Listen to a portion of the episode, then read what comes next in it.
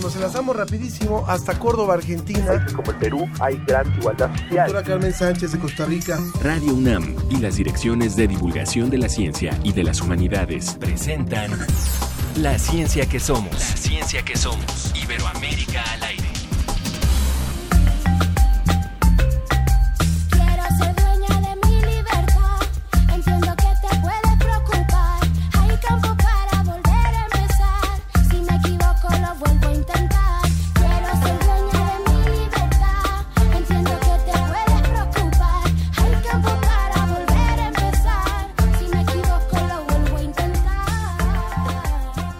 Tal? ¿Cómo le va? Muy buenos días. Me da mucho gusto darle la bienvenida a esta nueva emisión de La Ciencia que Somos. Agradecemos que nos escuchen en esta transmisión en donde le hablamos de temas de ciencia, de humanidades. Yo soy Ángel Figueroa. Estamos escuchando el proyecto musical Chanchavía, Circuito de Argentina, que experimenta con sonidos musicales representativos de la región, de América Latina y la música electrónica. Mi vida nunca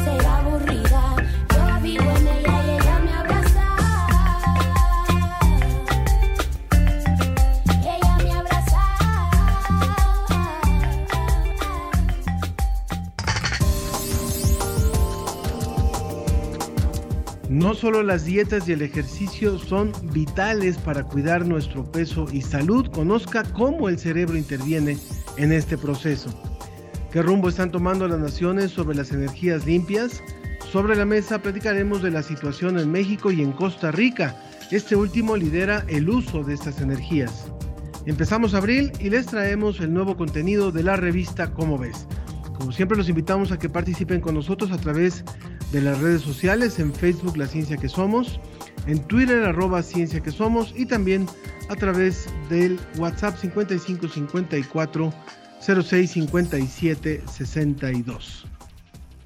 Lo que yo veo en la pandemia es que a veces me aburren mis clases y extraño a mis amigos. Lo que yo veo de esta pandemia es que estoy más tiempo con mi familia. Lo que yo veo en esta pandemia es que podemos abrazarnos también con palabras. Participa en el concurso. Lo que yo veo en la pandemia de humanidad es comunidad. Tienes hasta el 5 de abril para mandar tu trabajo. Para más información, visita humanidades.unam.mx. Humanidad es escuchar a los niños. A los niños que nos estén escuchando, o a los papás de los niños, o a los abuelos de los niños que nos estén escuchando, les decimos que bueno, está por concluir, está por cerrarse ya esta convocatoria. Acaban de escuchar ahora la promoción de este concurso de dibujo y expresión escrita, un concurso que tiene como objeto promover a través de la expresión artística o del, o del texto, de textos también, el conocimiento y el reconocimiento de las emociones que han experimentado los niños y las niñas en relación a la pandemia. Recuerden que son dos disciplinas, dibujo y expresión escrita, y son dos categorías de 6 a 8 años y de 9 a 12 años. Si quieren ver la convocatoria que ya está por cerrarse, se cierra el lunes 5 de abril, puede visitar la página de humanidades.unam.mx, ahí van a encontrar la convocatoria y también a través de las redes sociales de la ciencia que somos, ahí pueden encontrar esta información.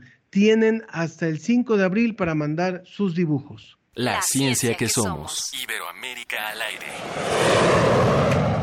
Conectados con Iberoamérica. Conectados con Iberoamérica.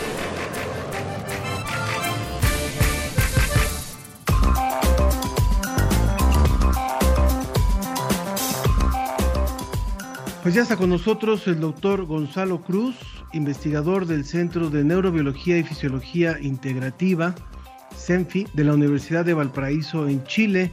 Saludos hasta allá, hasta Valparaíso, doctor. Hola, ¿cómo estás? Un saludo Muy para bien. allá también.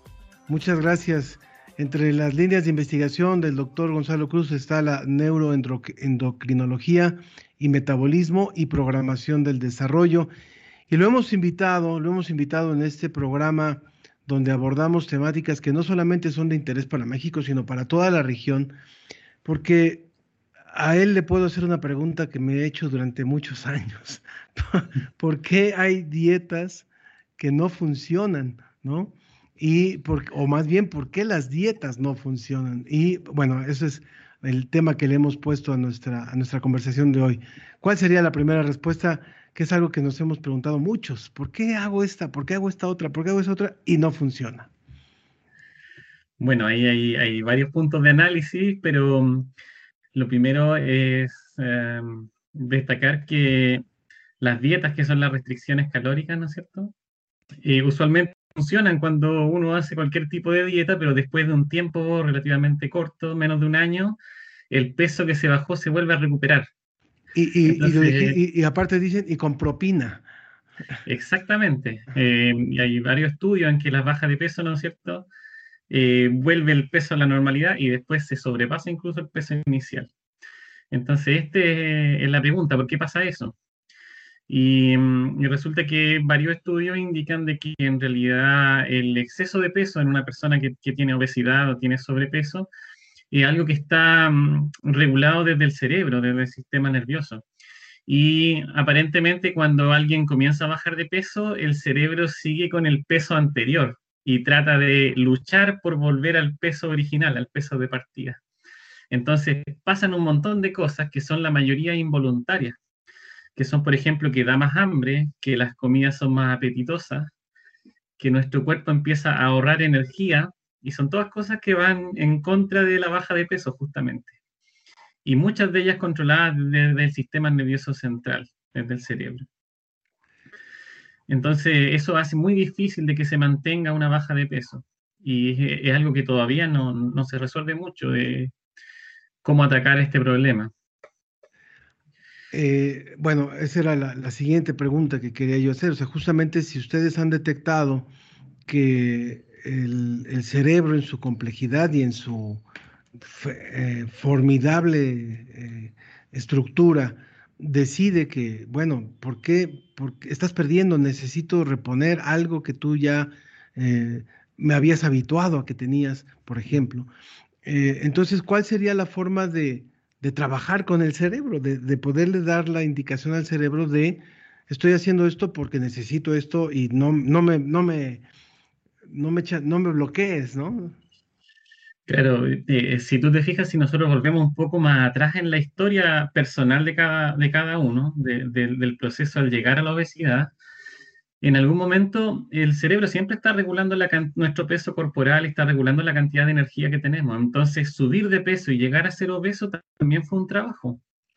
Un trabajo que fue más fácil, pero fue un trabajo, porque cada vez que nosotros consumimos un exceso de alimento, el cerebro justamente hace lo contrario, hace de que nosotros gastemos más energía, hace de que nos dé menos hambre para ir recuperando nuestro peso normal habitual. ¿ya? Pero el problema es que em, en general eh, nuestro entorno está lleno de alimentos que son calóricamente muy densos y que además son eh, em, los que tienen mucha energía y además son eh, demasiado hedónicos, esto quiere decir que son muy apetitosos, entonces nosotros sobrepasamos este mecanismo del cerebro que, que, previene que nosotros subamos de peso. Y esto es por una ingesta excesiva por un tiempo largo de alimentos. Entonces, aparentemente, para que esto vuelva a la normalidad, o sea, volvamos hacia atrás en el proceso, ya que nuestro cerebro cambió, ¿no es cierto?, en el camino hacia la obesidad, para volver atrás eh, justamente mantenernos con una restricción calórica por mucho tiempo. Lo que es poco factible debido a lo que comentamos, porque mientras más bajo de peso, más hambre tengo, más apetitosas son las comidas, ¿no es cierto? Y mi metabolismo se hace más lento. Hay un punto que es hay un punto que es muy importante. Estamos hablando con el doctor Gonzalo Cruz, investigador del Centro de Neurobiología y Fisiología Integrativa de la Universidad de Valparaíso en Chile. Y hay un punto ahí que es fundamental. Finalmente, nosotros, eh, eh, bueno, Chile tiene un problema importante. Tres de cada cuatro personas tienen exceso de peso y eso es algo parecido a lo que ocurre en México. De manera que eh, estamos hablando de ambientes obesogénicos, como se le llaman, o sea, de estos ambientes donde el tener un sobrepeso es visto como algo medianamente normal, como ocurre, por ejemplo, en los Estados Unidos, y el ambiente, obviamente, que genera como una laxitud, una, facilidad para decir, bueno, pues es, es, es, lo común en, esta, en este lugar. Eso también es parte de contra lo que tenemos que trabajar este, cuando hablamos de una cuestión de predisposición. Eso es algo muy importante. Yo diría que una de las cosas fundamentales para tratar el problema es tener una visión de salud pública.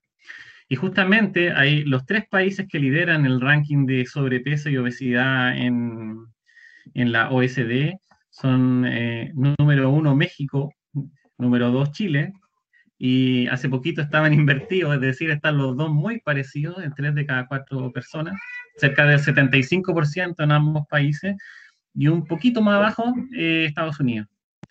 Entonces son los tres países de la OSD que tienen la mayor incidencia de, de sobrepeso y obesidad. Eh, prevalencia, perdón. La mayor cantidad de personas que padecen esto. Entonces, esto, eh, como dices tú, tiene un componente de que antes se veía el exceso de peso como algo estético solamente. ¿Ya? Eh, e incluso ahora eh, la visión actual, incluso los profesionales de la salud, es que el exceso de peso es algo prácticamente como culpa de los pacientes, de la voluntad de la persona. O sea, yo no bajo de peso porque no tengo voluntad, no tengo una voluntad de hacer ejercicio o de consumir menos alimento. Y la visión nueva que, que, esperamos que logre cambiar el problema es que la obesidad se transforma finalmente en una enfermedad, se transforma en algo en que ocurrió un cambio eh, biológico, fisiológico en el organismo, y por lo tanto la persona cuando, cuando tiene un exceso de peso, cuando tiene obesidad, es, eh, le cuesta bajar de peso no por una cosa de voluntad. De hecho, se ha visto de que la mayoría de las personas que están en rutinas para bajar de peso tienen una gran voluntad. Hacen un montón de ejercicio, incluso algunos con personal trainer, incluso algunos con eh, dietas bastante restrictivas eh, que se prolongan en el tiempo. Es decir, no es una cosa de voluntad, es una cosa de que hay mecanismos innatos, cosas que son involuntarias, que llevan a que alguien con exceso de peso vuelva a recuperar el peso después de, que baja. Entonces, es algo que muchos expertos en el área están pensando de que debiera estar calificado en los sistemas de salud como una patología, como una enfermedad que debiera tratarse y debiera meterse mucha cantidad de, dinero en, en, la, ya ni siquiera en la prevención, sino que en el tratamiento de las personas que están con exceso de peso. Sí, no nos, no nos podemos ir al fin de semana o, cuando nos estén escuchando en la retransmisión de este programa, pues con un, con un desánimo. Hay algo que hacer, hay algo que hacer para esto. Eh, por un lado lo decía, bueno, no, no basta un periodo corto con una restricción calórica, sino tiene que ser un periodo más largo para poder realmente revertir algo que ha tardado años posiblemente o que venimos arrastrando desde hace años. Pero, ¿cuál podría ser ese mensaje esperanzador que podríamos dar para quienes están o estamos en esa lucha? Bueno, hay, hay varias cosas que han, han demostrado que, que funcionan. Eh, cuando se dice siempre que la dieta y el ejercicio es lo, es lo más importante, eh, se refiere a que esto tiene que ser parte del estilo de vida de la persona y no una dieta eh, que dure un mes o tres meses antes del verano. Entonces, eso es algo crítico, es algo fundamental. El transformar el ejercicio como algo que sea parte de nuestras vidas y el transformar una dieta saludable como algo que sea parte de nuestras vidas es algo fundamental. Y ese es el primer paso em, para, volver a un estado de vida em, más, saludable. Y es importante eso porque eh, la obesidad es incluso menos perjudicial y menos patológica si nosotros hacemos ejercicio. O sea, podemos tener un exceso de peso si estamos haciendo ejercicio, el riesgo cardiovascular, el riesgo de diabetes disminuyen considerablemente. Entonces lo bueno es que se pueden hacer cosas y una dieta balanceada, eh, un ejercicio adecuado. Obviamente uno puede buscar a los profesionales que se dedican a esta área para poder eh, tener una recomendación. Eh, sí logran tener efectos, los efectos de la prevención de las enfermedades que vienen más adelante. Ahora, también el tipo de ejercicio es fundamental. Hay algunos tipos de ejercicio que requieren menos tiempo y generan mejores efectos. Entonces ahí hay algunos profesionales que son más adecuados para prescribirlo. Eh, también eh, con, médicos o, profesionales nutricionistas, creo que ustedes les dicen nutriólogos, eh, que se dedican al área, se puede obtener ciertos regímenes que, que pueden favorecer que la persona tenga un menos efecto rebote, que se llama. Por ejemplo, se ha visto de que estas compensaciones ocurren de forma más fuerte cuando la baja de peso es en menos tiempo. Mm. Entonces se aconseja de que una baja de peso sea lenta. Si es lenta, los efectos perduran más. Si es rápida, este rebote del peso es, mayor. Entonces hay varias cosas que los especialistas pueden, pueden eh, indicar, ¿no es cierto? Y, en realidad lo que, en lo que estamos en contra es en estas dietas de moda, que son todas restricciones calóricas. Son todas restricciones del consumo de alimentos de forma muy rápida para lograr un objetivo rápido, pero esto a la larga no, no funciona. Claro, eh, muy claro y además, por supuesto que en tiempos eh, de COVID, en tiempos de este alto riesgo que representa el sobrepeso, la obesidad y las otras enfermedades este, paralelas, es una motivación más. Todos queremos, creo que todos queremos salir, salir bien librados de esto y esto ya va más allá de lo estético, va más allá de, otra cosa, sino decir, bueno, queremos librarla, queremos librarla bien, estamos esperando la vacuna y mientras tanto, bueno, pues que sirva también de motivación. Doctor Gonzalo Cruz, investigador del Centro de Neurobiología y Fisiología Integrativa CENFI de la Universidad de Valparaíso en Chile. Muchas gracias por esta comunicación desde allá. Saludos hasta Chile. Gracias a ustedes, que estén muy bien. Que esté muy bien y gracias por esta participación hoy en La Ciencia que Somos. La ciencia y sus respuestas están sobre la mesa.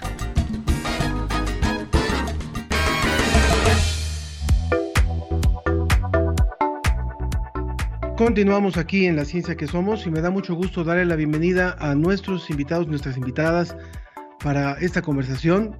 Primero, la doctora Claudia Chávez, ella es doctora en Ciencia e Ingeniería de los Materiales por la Universidad de California, es especialista en energías renovables con celdas biofotovoltaicas y sistema de biogás.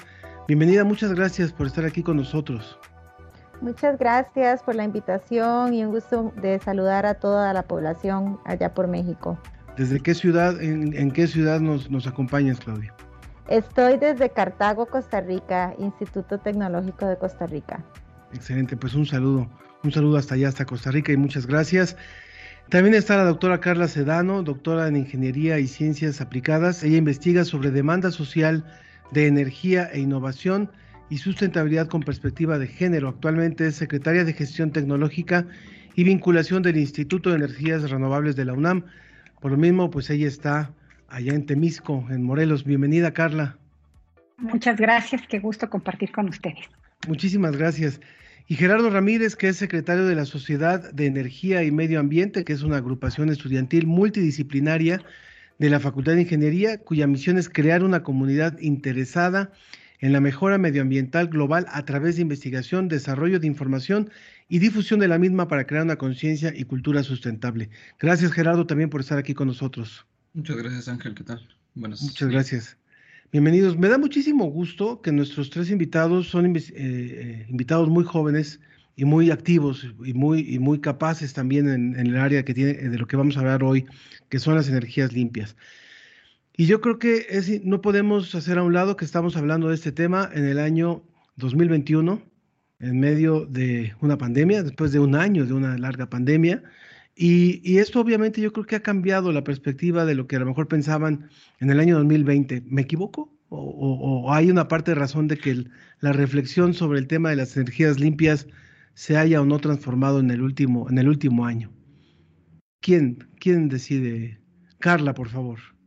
Mira, sin duda se ha transformado desde nuestra perspectiva, no solo en el líder, sino en Centro Nacional de Energía Solar, para bien hemos visto la importancia de la flexibilidad de los sistemas energéticos, de que podamos tener muchas fuentes de energía para suplir la demanda y el uso de energía en las casas y además hacerlo de manera limpia.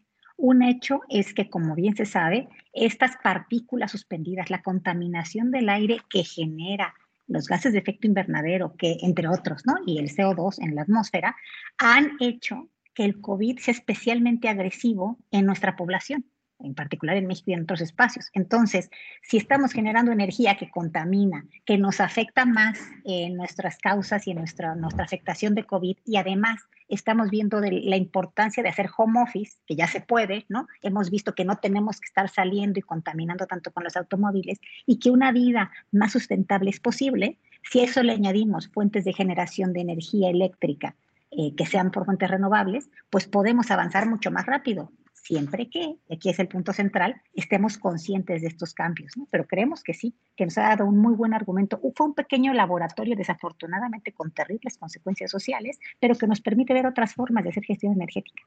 Claro. Esto desde la, desde la investigación puede que haya una reflexión diferente. ¿Qué tanto creen que la población se ha planteado un esquema distinto a partir de lo que hemos vivido en lo que tiene que ver con la generación de energía o la generación de energías limpias? Claudia, por favor. Este, bueno, sí, yo pienso que también algo que ha calado mucho en la conciencia es la independencia energética porque nos vemos en una situación que es de mucha vulnerabilidad al tener que importar combustibles fósiles. Por ejemplo, en Costa Rica no producimos nada de combustibles fósiles. Entonces, en el caso nuestro, dependemos el 100% de estas importaciones, por ejemplo, para todo lo que es el sector transporte. Entonces, yo creo que eso sí genera pues una reflexión hacia buscar pues fuentes que estén dentro de nuestro propio territorio porque en caso de que se vuelva a dar una situación como esta, en el que no podamos transportar algunas mercancías, entonces viene a ser muy importante para continuar la economía, para continuar las actividades diarias, el tener una independencia energética. Gracias, Claudia. Gerardo, eh, ustedes trabajan mucho con jóvenes, o sea, el, grupo de ustedes lo que busca es justamente esta concientización. ¿Qué ha pasado en este año para poder ubicarnos en el mismo, en el mismo espacio-tiempo?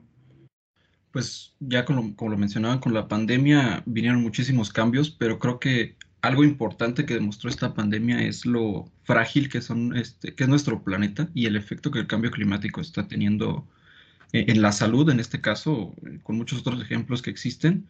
Y pues ya de varios años para acá se ha visto, ¿no? Este efecto en el medio ambiente que utilizar combustibles fósiles tiene, ya está más que documentado, más que investigado. Este, y creo que fue un paso importante, como ya mencionaron para hacer este, esta concientización un poco más sobre la importancia de, pasar a, a, a, fuentes renovables de energía y sobre todo a diversificar la matriz que tenemos, sobre todo en México, ¿no? Hace un par de, semanas vimos los efectos de no tener una matriz diversificada y el problema que hubo con el gas natural. Entonces creo que desde los jóvenes, por ejemplo, una preocupación que tenemos muy grande en cuanto al cambio climático es la incertidumbre que nos genera para nuestro futuro, ¿no? Y el de las generaciones que nos, que nos siguen. Entonces creo que nos hemos dado cuenta, por lo menos en estos círculos donde suelo trabajar con gente y con jóvenes que están muy metidos en este tipo de temas, este, la importancia ¿no? de la transición hacia fuentes renovables de energía. Eso posiblemente los jóvenes lo, lo, entienden de una forma, pero no siempre los gobiernos lo entienden de la misma. Y a mí sí me gustaría hacer un énfasis porque estamos hablando aquí de dos realidades muy distintas. Por un lado, la situación mexicana, donde lo acaba de decir Gerardo, acabamos de vivir una crisis muy fuerte por tener una dependencia muy, muy elevada hacia lo que es el gas y para, para qué, para la generación de energía. Y por otro lado, una realidad como la de Costa Rica, que nos contaba Claudia, donde prácticamente el único eh, combustible fósil que se importa es para mover vehículos pero casi todo lo demás Costa Rica ha tomado decisiones desde hace muchos años. ¿Cómo poder entender estas dos realidades y, y más allá de los gobiernos? Ahorita, hoy, hoy no tenemos ganas de meternos con, con, tendencias políticas, pero ¿cómo es posible? Porque no es, no es, la, no es la única tendencia la que, la que viene ahora, es decir, no es reciente, es una, una tendencia de hace muchos años que en México se le apostó a las energías fósiles y se le sigue apostando frente a una realidad como la de Costa Rica? Marcarla, por favor. Eh, yo creo que tenemos, había un chiste de niña muy triste que tenía que ver con que el problema de México era la abundancia, ¿no? Este, justo, el tener tantas cosas, administrar la abundancia es, es un problema y lo vemos porque tenemos petróleo, tenemos recursos y entonces de alguna forma está la impronta en nuestro, en nuestro pueblo, en nuestra nación mexicana, de que tenemos el recurso y hay que utilizarlo y hay que quemar el petróleo, ¿no? Entonces creo que eso no ha ayudado. Si fuésemos un país que no tiene esa cantidad de recurso natural eh, petrolífero y tuviéramos los costos que se tuvo en la crisis del petróleo cuando, cuando mucho del auditorio era, no había nacido, ¿no? pero esa gran crisis que generó la Agencia Internacional de Energía, para ser muy claros ahí, así de fuerte fue el cisma mundial, estaríamos en otra perspectiva. Hubiéramos sido más creativos y habríamos encontrado recursos que además pues son gratis, como el sol, el viento, el movimiento del agua, ¿no? Eh, entonces, creo que ahí tiene que ver, en principio, una decisión que más allá de política hace sentido de manera económica. Entramos en la economía, en la geopolítica del petróleo hace muchos años y es difícil salirse de un uso y una costumbre que está tan enraizado en nuestra lógica política, económica, social. Creo que, y ahí es donde los medios de comunicación, la gente que te escucha, que les escucha, es fundamental que entendamos que hay otra forma de generar electricidad, otra forma de generar calor y bienestar, ¿no? Y que no necesitamos seguir recurriendo a la quema de petróleo, que solo como un último comentario, es tan rico el petróleo que el peor uso que le podemos dar es quemarlo. Hay tantos usos del petróleo para la petroquímica, donde podemos generar cadenas de valor mucho más sabrosas, que quemarlo es realmente un desperdicio, como sea que lo veamos, además de un gran daño ambiental. Yo le quisiera decir, por ejemplo, a, Claudia, que es eh, muy joven, que es nuestra invitada de Costa Rica, posiblemente ella tendría que tener el contexto también de un presidente que hubo en México que decía que ahora había que administrar la abundancia, ¿no? Mm. Cuando, cuando se descubrieron grandes mantos petrolíferos, ¿no? Decía, ahora que tenemos que administrar la abundancia. Y a eso se dedicaron varios gobiernos de, distintas, de distintos eh, partidos, no, solamente de ese partido que duró 70 años en el poder, sino los que le siguieron también. Y esto eh, te da un contexto de qué es lo que pasó. frente a lo que decía Carla, de que eh, el gran problema de México es que hemos tenido demasiado petróleo, ¿Qué, ¿qué pasa en el caso de Costa Rica? ¿Cómo fue que se dio el giro hacia las energías limpias? Bueno, en el caso de Costa Rica contamos con una institución pública que es el Instituto Costarricense de Electricidad, que es una de las instituciones más sólidas en nuestro país. Entonces, eh, ellos han sido los que han desarrollado pues toda la gran infraestructura. Hablamos de proyectos hidroeléctricos súper grandes que suplen más del 70% de la electricidad. Y además de eso tienen este proyectos geotérmicos, fotovoltaicos, de biomasa. Entonces, pues eh, contamos con eso, que es una institución que se defiende eh, día con día. O sea, siempre hay amenazas, por ejemplo, em, y, y, una contrapartida de una lucha social. Entonces, por ejemplo, hace poco estaba en discusión un proyecto de ley para reabrir lo que es la exploración y explotación de petróleo y minas pero como ah, frente a eso hay un gran movimiento social pues que se opone, eh, grupos ambientalistas que dicen que eso ya no va, y entonces al final, o sea, siempre nos encontramos como eh, frente a esa lucha, ¿verdad?, entre estos dos grandes fuerzas, y, y, siempre existe ese temor de que otra vez vuelva a haber minería, que otra vez vuelva a explotarse el petróleo, pero pues dichosamente al final, eh, por el momento, ha prevalecido lo que es el uso de las energías renovables y gracias pues en este momento al contexto internacional del Acuerdo de París y que Costa Rica ha tomado un cierto liderazgo en esto, entonces pues ahora más que nunca se le ve una economía, se le ve que hay una ventaja eh, de crear nuevos emprendimientos y también de explorar e innovar en cuanto a otras energías, como por ejemplo el biogás, que también no está muy desarrollado aún por acá en Costa Rica. Claro. Les recuerdo que estábamos escuchando a la doctora Claudia Chávez, ella es doctora en ingeniería, en ciencia e ingeniería de los materiales por la Universidad de California, y está ya en Costa Rica. Antes escuchábamos a la doctora Carla Sedano, doctora en ingeniería y ciencias aplicadas en eh, Instituto de Energías Renovables de la UNAM, en donde ella está. Y ahora escuchamos a Gerardo Ramírez, que es secretario de la Sociedad de Energía y Medio Ambiente, que es una agrupación estudiantil multidisciplinaria de la Facultad de Ingeniería. Yo les preguntaría también a nuestros invitados, eh, Gerardo, si quieres tomar la palabra o quien lo quiera tomar, en el caso mexicano, se acaba de aprobar una ley de, la industria eléctrica.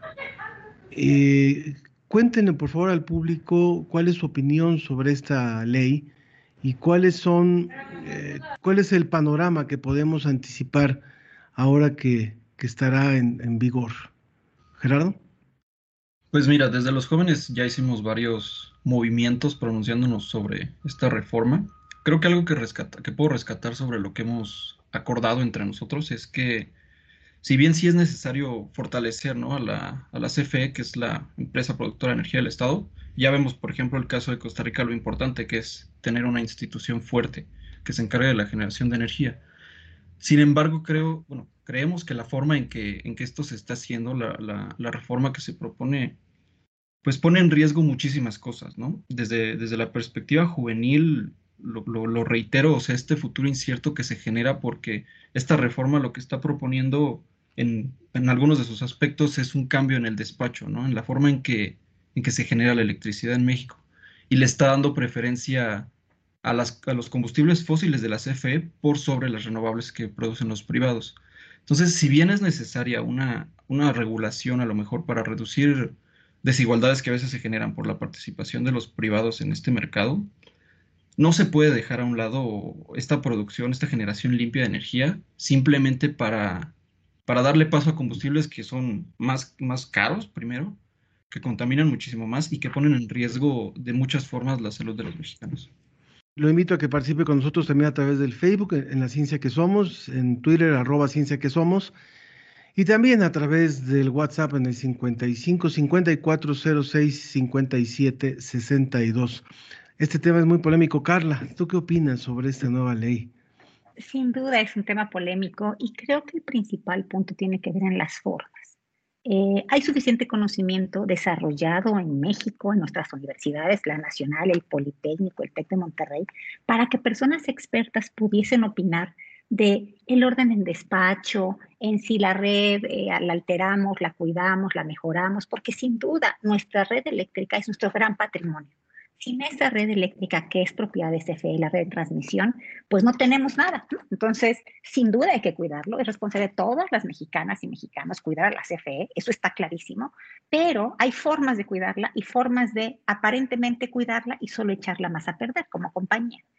Eh, entrar en generación sucia solamente nos quita competitividad, ¿no? Solamente nos quita salud, solamente nos quita desarrollo y lo peor del asunto, perdemos todo ese talento que se está educando en nuestras universidades tecnológicas, politécnicas, con ALEP en energías renovables, que están listas y listos para integrarse a la fuerza productiva en renovables y que ante un, vamos a decir así, un freno, ante una eh, la hemos puesto ya en tercer lugar, ¿no? Después de todas las demás energías, casi nada más antes de las sucias, sucias, sucias, sucias, que son de privados, es cuando entran las renovables. ¿Eso qué hace?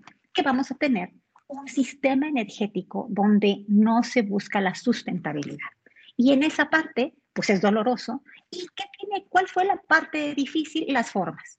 Eh, hay, necesidad de que existan los parlamentos abiertos donde se dialogue con nuestros senadores y senadoras, donde se les expliquen cosas y lleguemos a puntos de concordancia y desafortunadamente eso fue negado.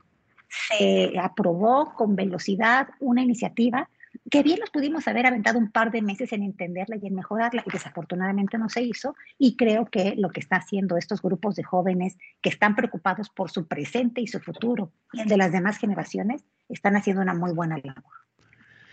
Hay un tema ahí, ahí es, esta parte es muy importante. Imaginemos que tenemos a los responsables de la energía, de la generación de energía eléctrica en nuestro país hoy escuchándonos. Y yo quisiera que Claudia les pudiera contar algo. Eh, desde, donde se hablaba la doctora Carla, es una zona de mucho sol durante todo el año. Eh, las, Morelos tiene alrededor de 300 días de sol al año, como hay en muchas zonas de Costa Rica. Y, y, a pesar de eso, eh, el, gobierno actual, por ejemplo, ha dicho que no le apuesta mucho a las energías renovables como la solar o la eólica por la intermitencia que hay. Entonces, ¿qué le, podría decir Claudia desde Costa Rica a quienes son los tomadores de decisiones acerca de esta supuesta intermitencia, a esta esta falta de carácter que tiene el sol, digamos, en, en nuestras zonas, Claudia? Este, bueno, sí hay que recordar que toda, casi que más del 99% de la energía que utiliza nuestro planeta y que ha utilizado durante millones de años es proveniente del sol. Todos los organismos vivos han evolucionado y existen a lo largo de miles, millones de años gracias al sol eh, pues es cierto que las energías, por ejemplo, lo que es la fotovoltaica tiene cierta intermitencia, pero hay sistemas para almacenamiento de esta energía a escala pequeña, a escala grande y que ya se utilizan de, de manera amplia en otros países. Igualmente, pues algo que se recomienda mucho son los sistemas que se llaman sistemas híbridos de energías renovables. Entonces ahí, por ejemplo, integramos un digestor con paneles solares o paneles solares con celdas de combustible o paneles solares con eh, torres eólicas. Entonces de esa manera se contrarrestan esos efectos y se le da también, eh, se crea un sistema mucho más robusto. Eh, entonces, pues eh, eso es lo que se recomienda, digamos, en esos casos, pero eh, bueno, yo que he estado en California, me imagino que bastante parecido debe ser por allá en ciertas zonas de México, que, o sea, hace sol todo el tiempo. Exacto. ¿Y, cómo poder ir inculcando, por ejemplo, porque no es una cuestión únicamente de, de tomadores de decisiones, es también de de personas, de civiles, de, de, usuarios. ¿Cómo poder ir inculcando esto, Gerardo? Pues mira, hace más o menos un mes este, nos juntamos varias organizaciones y organizamos la Cumbre Nacional de Jóvenes por el Clima. Esta cumbre viene desde un organismo internacional, viene desde, el, desde la ONU. Y aquí lo que hicimos fue trabajar en cinco ejes sobre eh, relevantes. Uno de ellos fue la energía. Entonces aquí lo que, lo que hablamos fue entre tantas actividades que tuvimos, tuvimos mesas de trabajo sobre estos temas, ¿no? Nos dividimos en grupos de, jóvenes para hablar sobre qué, en dónde estamos parados, sobre en la situación de energía, a dónde queremos ir y cómo queremos llegar a ese lugar, ¿no? Algo a lo que tanto en energía como en los otros temas que tocamos siempre llegamos este, como conclusión común es la importancia de la educación ambiental. Entonces creo que, o sea, si desde pequeños comenzáramos a entender la importancia de, cuidar al planeta, ¿no? Y de, que los combustibles fósiles tienen este lado negativo para el medio ambiente y para otras cosas, creo que es muy importante, ¿no? Y ya nosotros como jóvenes, o sea, tenemos también la labor de llevarlo a las generaciones que están antes de nosotros para que también se den cuenta de estos mismos problemas, ¿no? Ya mencionabas que que no lo entienden a veces, ¿no? Los tomadores de decisiones no, no ven el problema como nosotros los vemos. Entonces creo que es importante buscar estos espacios para, para enseñarles cuál es la situación y por qué tenemos que cambiar. Gracias, Gerardo. Eh, obviamente no queremos ser tampoco como, como eh, maniqueístas, ¿no? O sea, eh, es cierto que pueden haber voces que nos digan cómo comparan la situación de Costa Rica, que tiene 5 millones de habitantes, frente a la realidad de México, que tiene ciento, casi 30 millones de habitantes, ¿no? 130 millones de habitantes. Bueno, ¿cuál sería un uso híbrido para poder lograr una suficiencia energética, Carla, desde tu punto de vista, doctora Carla? Pues mira, llegar a la suficiencia energética es posible y creo que debemos de trabajar. Por supuesto, dejando poco a poco atrás a las energías, eh, a, los, a los combustibles fósiles y apostando todo ese poderío fósil en la generación de espacios para las energías renovables variables. ¿Y por qué siempre insistimos tanto entre variable e intermitente? Porque la variabilidad es predecible. Y ahí viene la parte padre. Tenemos herramientas de cómputo, hablemos de multidisciplina, que ya nos permiten gestionar comunicaciones seguras en tiempo real como la que tenemos ahora con ustedes, ¿no? esas mismas herramientas se pueden aplicar a la digitalización del sector energético y con eso contribuir a una gestión realmente soberana, sustentable, eh, productiva de nuestra gestión energética. Entonces ya no nos va a preocupar si se va a nublar en cinco minutos porque con cómputo en cinco minutos se pueden activar otros, como nos decía nuestra colega costarricense, otros espacios. Entonces es posible tenemos la tecnología en México y además en la UNAM, en eso de ingeniería, se hace investigación en microredes. Entonces, estamos todas las personas listas, nada más hay que sumarnos y trabajar de manera conjunta. Continuamos aquí en la ciencia que somos. Estamos hablando hoy sobre energías limpias. Claudia, creo que tú querías comentarnos algo. Adelante. Sí, especialmente, más bien yo diría que es lo contrario, que al ser un país más grande, pues entonces tiene la oportunidad de desarrollar tecnologías y sistemas que acá no tenemos. Por ejemplo, eh, el otro día estábamos analizando para hacer un proyecto de envasado de biogás, eh, ya que acá no tenemos, digamos, redes de transporte de gas, sino que vendemos todo el gas en tanques.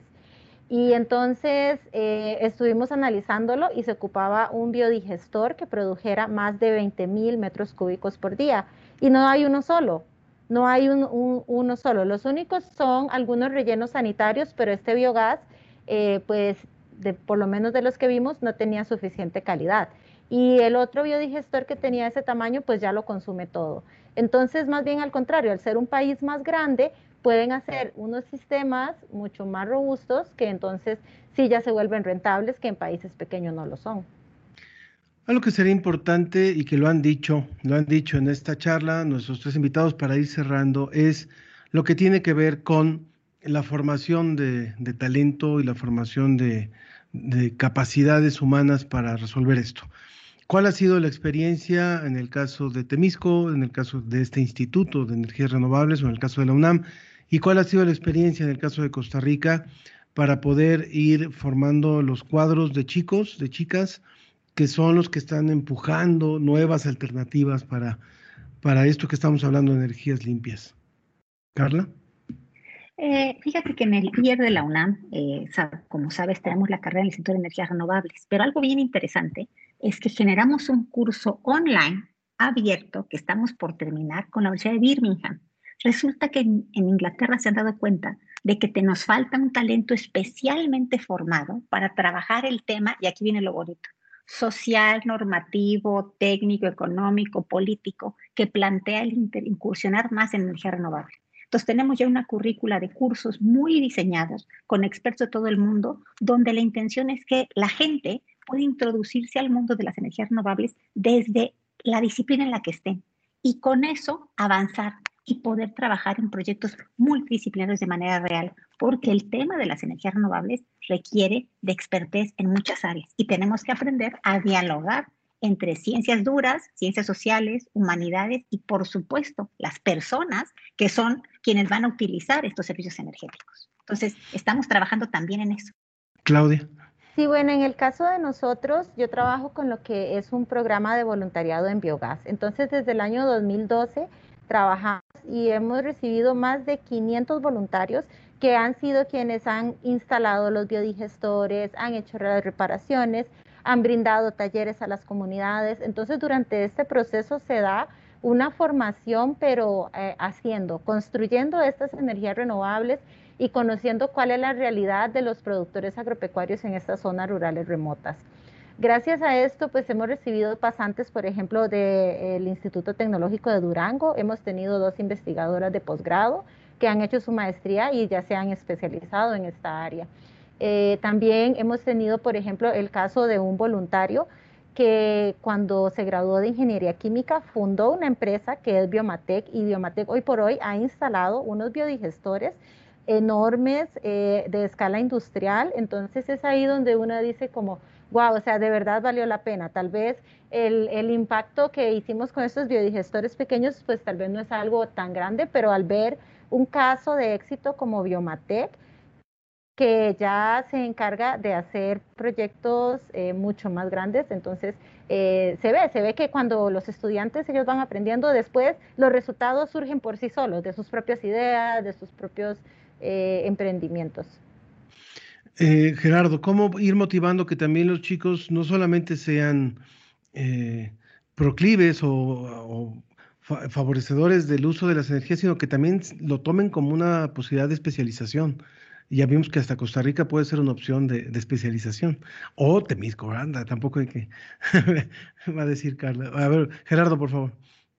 Pues mira, algo que, yo, yo, por ejemplo, estoy terminando la carrera de ingeniería eléctrica, ¿no? Y esa parte ambiental, social, a veces, pues en las ingenierías se deja muy de lado, ¿no?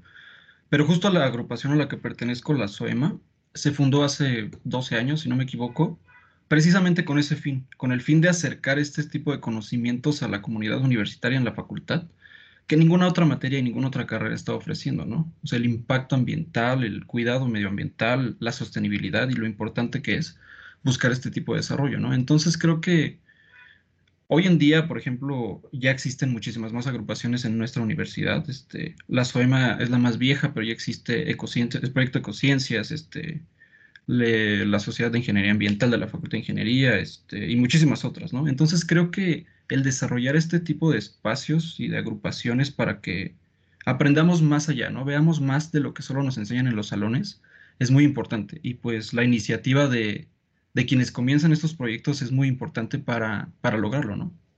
Claro. Pues eh, tenemos que concluir nuestra mesa. Si a alguno de los tres no, les haya, no le haya yo preguntado algo que consideren importante agregar, alguien que quiera comentar algo que, que les parezca fundamental. Bueno, a mí me gustaría Claudia. invitarlos, sí, a, a seguir nuestra página en Facebook de Biogás para Todos, Biogás con S. Eh, ahí van a ver, es una fotografía de una cocina con una llamita, una cocina roja, Biogás para Todos en Facebook, porque ya casi llegamos a los mil seguidores. Muchas gracias, Claudia. Claudia Chávez, doctora en Ciencia e Ingeniería de los Materiales por la Universidad de California, desde Costa Rica, hoy participando en la ciencia que somos. Muchas gracias. Carla Sedano, doctora en Ingeniería y Ciencias Aplicadas, investiga sobre demanda social de energía e innovación y sustentabilidad con perspectiva de género, que ese es otro tema que también tenemos que tocar en una próxima charla. Ella en el Instituto de Energías Renovables de la UNAM. Muchas gracias. Y Gerardo, Gerardo Ramírez, también secretario de la Sociedad de Energía y Medio Ambiente, esta agrupación estudiantil. ¿En dónde pueden seguir eh, la red de Gerardo, de, de de esta sociedad? Eh, nos pueden buscar como Soema FI y este, así en Ins- Instagram, Facebook y Twitter. Soema FI. Y por supuesto también al Instituto de Energías Renovables. Muchas gracias a los tres por haber estado hoy con nosotros. Muchas gracias. ¿Cómo ves? Revista ¿Cómo ves? Continuamos en la recta final hoy de la ciencia que somos y ya está con nosotros Sergio de Régules, quien es divulgador de la ciencia y coordinador científico de la revista Cómo ves, a quien recibimos con cierta frecuencia por aquí. Me da mucho gusto saludarte, Sergio. Igualmente, Ángel, me da gusto saludarte eh, después de tanto tiempo de estar aquí encerrados. Sí, ma. pero bueno, ya falta menos, falta menos, es mejor pensarlo así. Eso digo yo siempre. Sí, sí, sí. Y bueno, pues es muy importante tenerte hoy para que nos puedas contar lo que, lo que hay ya en el número de abril, que ya está circulando de la revista Cómo ves, tanto que se puede conseguir en puestos de periódicos como a través del sitio de Cómo ves en, internet. Cuéntanos, por favor, qué prepararon para este número de abril. En abril tenemos un artículo titulado Relaciones peligrosas, el SARS. COV-2 y nuestros animales de Miguel Ángel Ceballos, que es un colaborador frecuente que nos ha estado hablando muchísimo acerca de todo lo que tiene que ver con el virus y cómo va avanzando. Y Miguel Ángel empieza contándonos que en noviembre de 2020 vio una noticia de que el gobierno de Dinamarca de repente ordenó a las granjas donde se crían bisones, o sea, los minks con los que se hacen abrigos, sacrificar 17 millones de animales.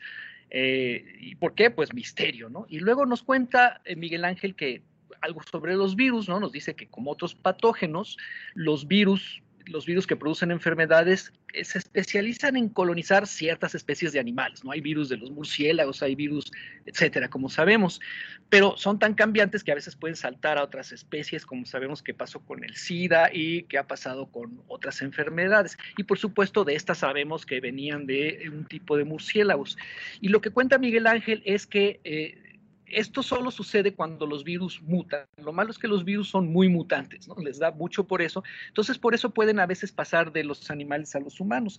Pero a veces pasan, no pasan directamente, sino que pasan por alguna especie intermediaria, ¿no? Digamos, la especie que padece el virus contagia a otra y esta se lo puede pasar a las personas.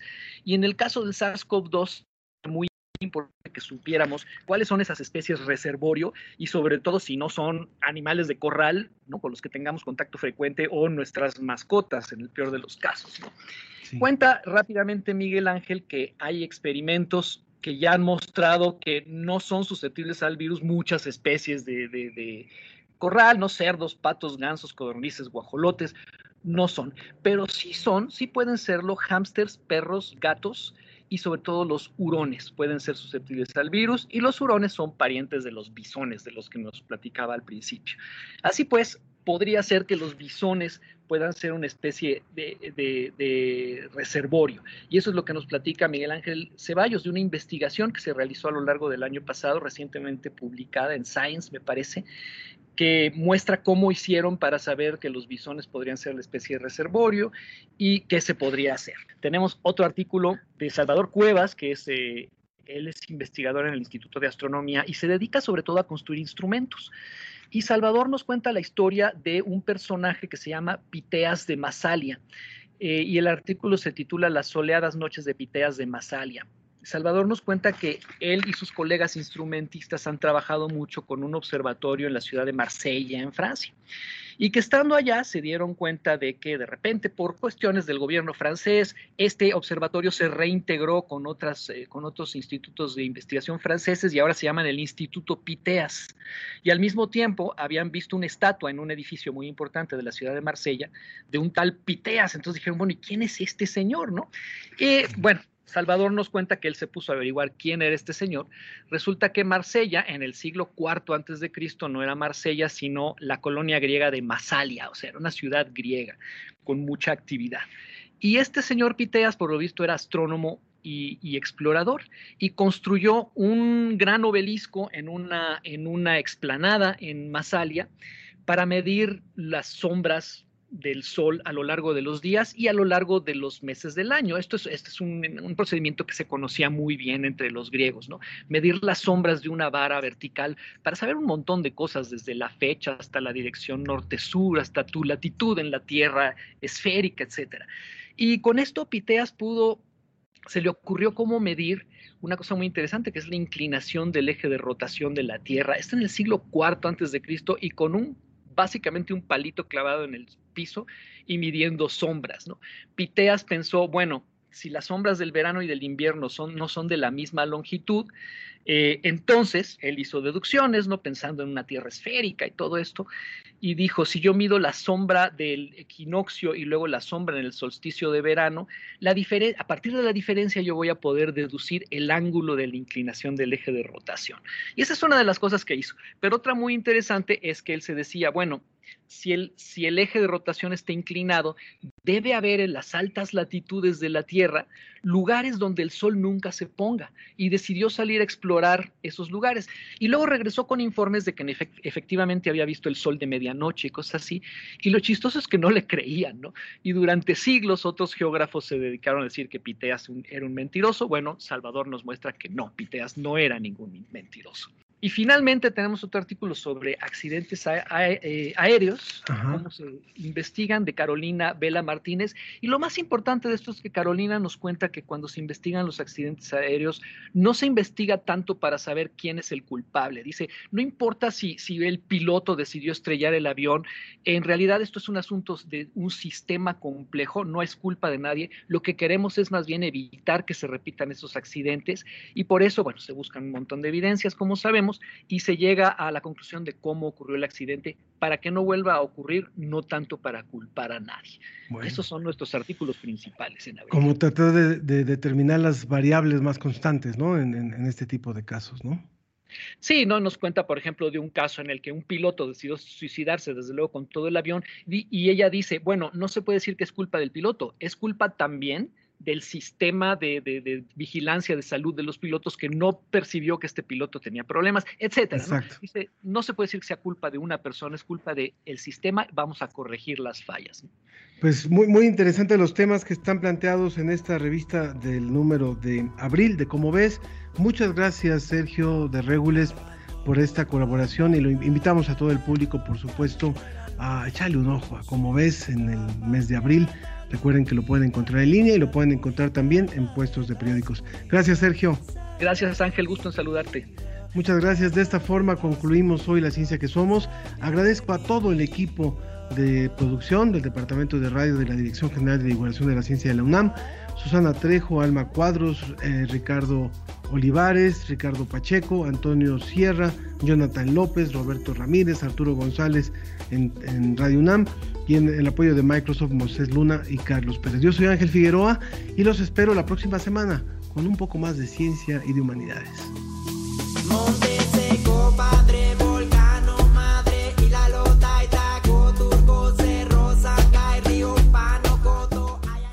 Esto fue La Ciencia que Somos. Iberoamérica al aire. La ciencia que la somos. Ciencia, la ciencia que somos. Una coproducción de Radio UNAM y las direcciones de divulgación de la ciencia y de las humanidades.